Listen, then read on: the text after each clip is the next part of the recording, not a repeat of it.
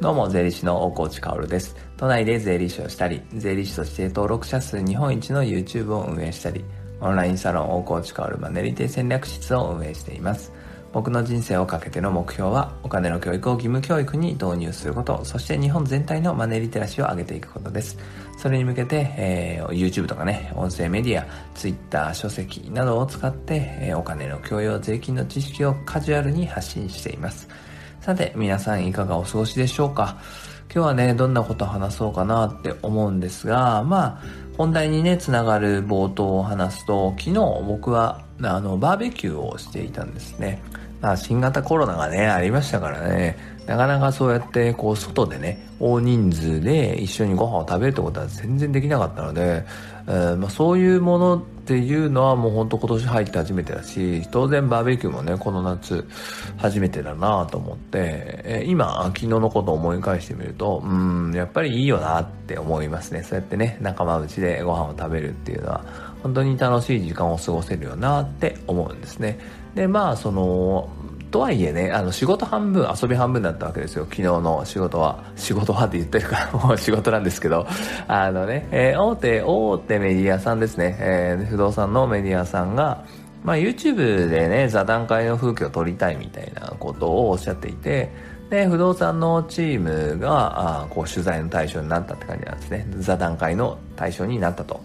で、その不動産のチームはですね、まあ僕は税金を見ているので、まあちょっとね、一緒に参加させていただいたっていう感じですね。ただ、その不動産のチームは、当然僕はお客さんにはなってくるんだけれど、その、ほとんどの人がね、あの、昔からの縁みたいなところがあって、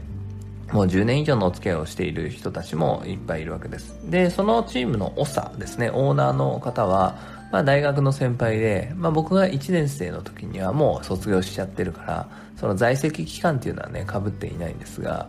まあその方が青さんなわけですね。だからその方とはもう20年近くのお付き合いをさせていただいています。で、まあだからもう仲間なんですよね。言ってしまえば。仲間で、今はその不動産チームを見ているっていう関係もあるけれど、まあ、当然ねで知り合った頃っていうのはね、えー、不動産なんかやってないですからそもそも僕も税理士じゃないですからね、えー、そういう付き合いで始まったわけです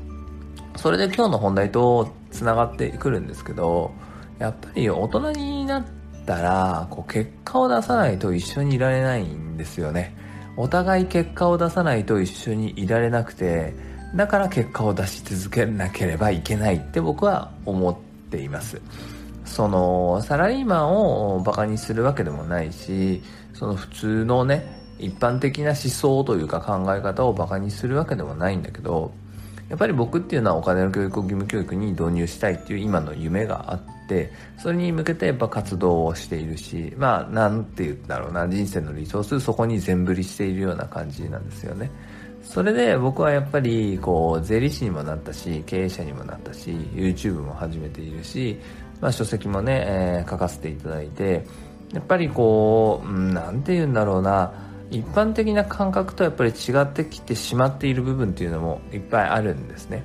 だからその、うん、まあこれはその馬鹿にしますが 馬鹿にしますというかあの、やめといた方がいいんじゃないのって言いますが、そのサラリーマンでやっぱ愚痴ばっかり言ってる人っているじゃないですか。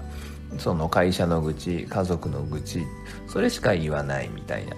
飲んでてもそれしか言わないみたいな人っていて、まあそういう人は馬鹿にするっていうか、まあ大丈夫って思うんですよね。人生大丈夫って。でもそういう人って本当に多くて、でも、やっぱりこう夢があって前に突き進んでいるような人は僕も含めてね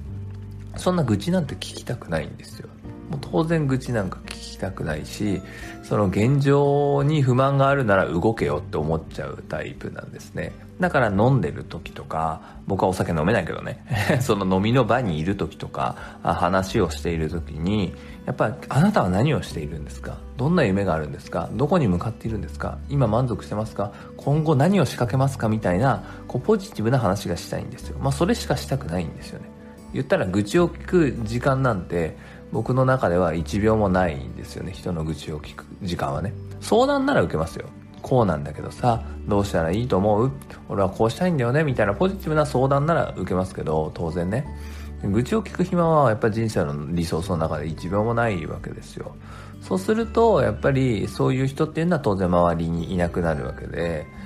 って考えた時にやっぱり僕は小学校中学校高校大学。まあ大学はちょっと特殊だからね。日本大学芸術学部だから。もうちょっとぶっ飛んでるから。なかなか今の理由で人が離れていくってことはないんだけど小学校中学校高校ってこう振り返ってみるともうほとんど友達が残っていないというか連絡を取れる取り合える仲間がいないんですよね。だからそれだけその僕の物差しだけで測ってしまうとねそれだけこう愚痴を言う人が多いんだろうなって思いますやっぱり久しぶりに会って愚痴ばっかだったらあもう会わなくていいなって思うしうーんって思うわけですよ。って考えるとその一緒にいたい人がとんでもないスピードでね成長していたら逆の立場でね僕が成長していない側ですね、まあ、成長はしているけれども、まあ、一緒にいたい人よりはスピードが遅いみたいな感じ。そうなると前に行ってる人からいやお前まだそこで甘んじてるの？みたいな感じに思われてしまってその悪気はないんだけどね。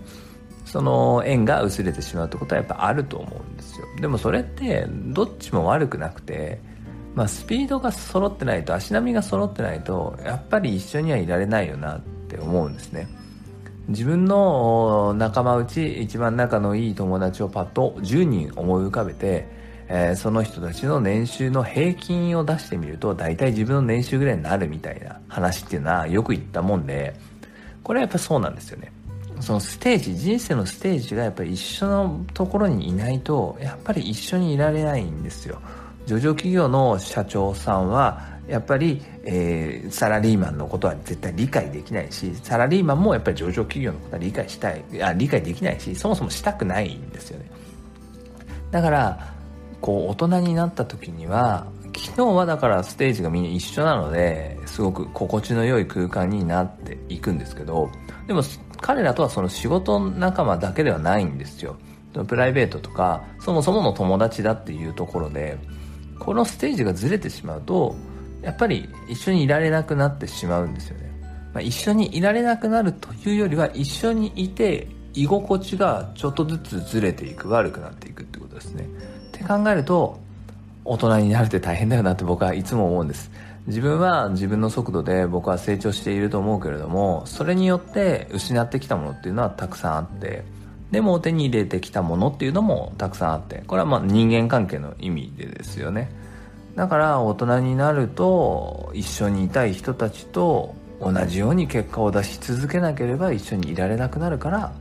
僕はこれからも結果を出し続けたいなって思うんですね、えー、やっぱりやっぱり悲しいもんですよ。小学校とか中学校の友達と。全く話が合わなくなるのっていうのは悲しいもんなんだけど。とはいえその自分の成長を止めて下に降りていくことはできないので、まあ、なんとかね仲間内でね大切な仲間たちと一緒に成長していきたいなって思ったという話でした。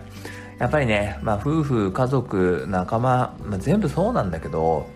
足並みが揃ってないとね居心地悪いんですよ。でも人はほとんどの人は我慢をしてその成長速度がずれても一緒にいると思うんだけど僕はそれはできないんだよね。やっぱり嘘つけないから居心地悪いところにいたくないじゃないですか。だからもう足並みを揃えるようにね自分が全力で出した時にみんなも全力を出して足並みが揃うようにねお互い大人たち仲間たちで成長できたらいいなと強く強く思います。さて今日はですねこの後大阪に飛びまして夜はあまあ大阪から さらに移動して兵庫県のとある場所で飲み会みたいなものがあるんですけどまあこれはね、えー、1ヶ月ぐらい前からすごい楽しみにしていたものです。で 何の報告だって感じだよね。まあその後まあ大阪で仕事がいくつかあるので、まあ、3泊ぐらいするのかな。するんですね。なので明日のラジオ等々放送はですね、大阪から音源を取るんで、あうまくいくかなっていうか、音質とか音源とか起きられるかなみたいな不安があるわけですね。まあ、あとは仕事の一つはね、YouTube の公開収録っていうのを今年、今年じゃない、今月から始めて、その YouTube で僕いつもやってんだけどね、YouTube を収録している風景っていうのを見れるよみたいな特典を、まあオンラインサロン限定でね、つけてるんです。なので、まあオンラインサロン興味ある人見てほしいんですが、まあ他の活動としてはね、お金の教育を義務教育に入れていく、その戦略とか、僕の人生戦略の過程っていうのを全てサロンで晒してますので、え、興味がある方は、まあ覗いてみてください。来月もね、公開収録はやると思います。え、それでは素敵な一日を最後まで聞いてくれたあなたに、幸あれ。じゃあね。